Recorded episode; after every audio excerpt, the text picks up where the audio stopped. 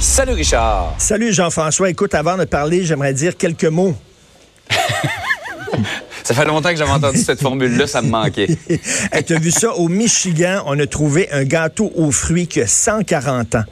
Et ça, Jean-François, ça valide ma théorie.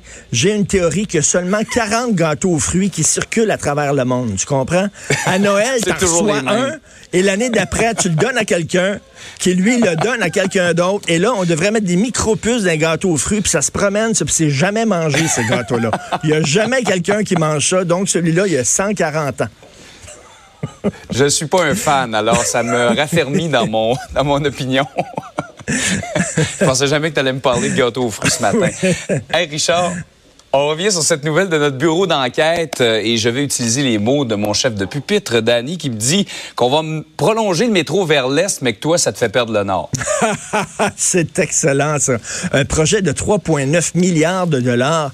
C'est que là, on a fait faire des études. L'Agence métropolitaine de transport a fait faire des études pendant quatre ans, de 2011 à 2015, en disant qu'est-ce qu'on devrait faire, où on devrait prolonger le métro. Eux, ils ont fait des études sérieuse. Ils ont dit au gouvernement, écoutez, après étude, il faut prolonger le métro de la, ligne jaune, la ligne qui va à Longueuil. La ligne orange, c'est cette ligne-là qu'il faut, euh, la ligne jaune, c'est cette ligne-là qu'il faut euh, vraiment euh, prolonger.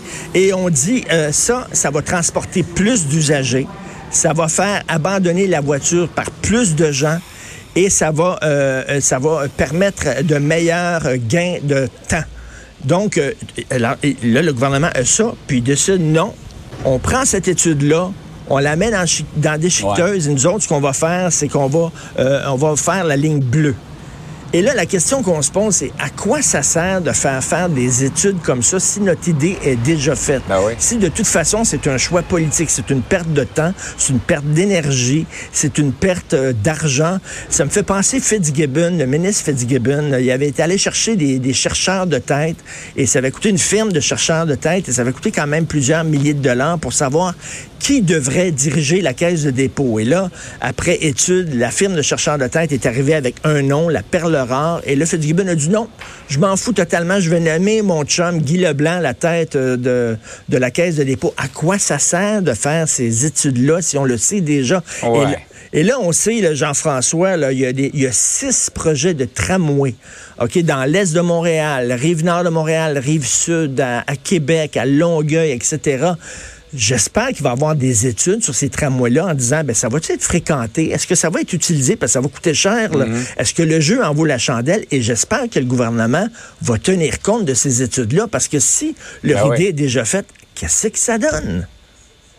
Oui, exactement. Si on le fait pas pour la rentabilité, est-ce qu'on le fait pour des motifs politiques? En tout cas, la question se pose. On dirait, la question peut se poser parce que pour la rentabilité, ça aurait été mieux de faire la ligne jaune plutôt que la ligne bleue. Par ailleurs, euh, on revient sur cette Oh oui.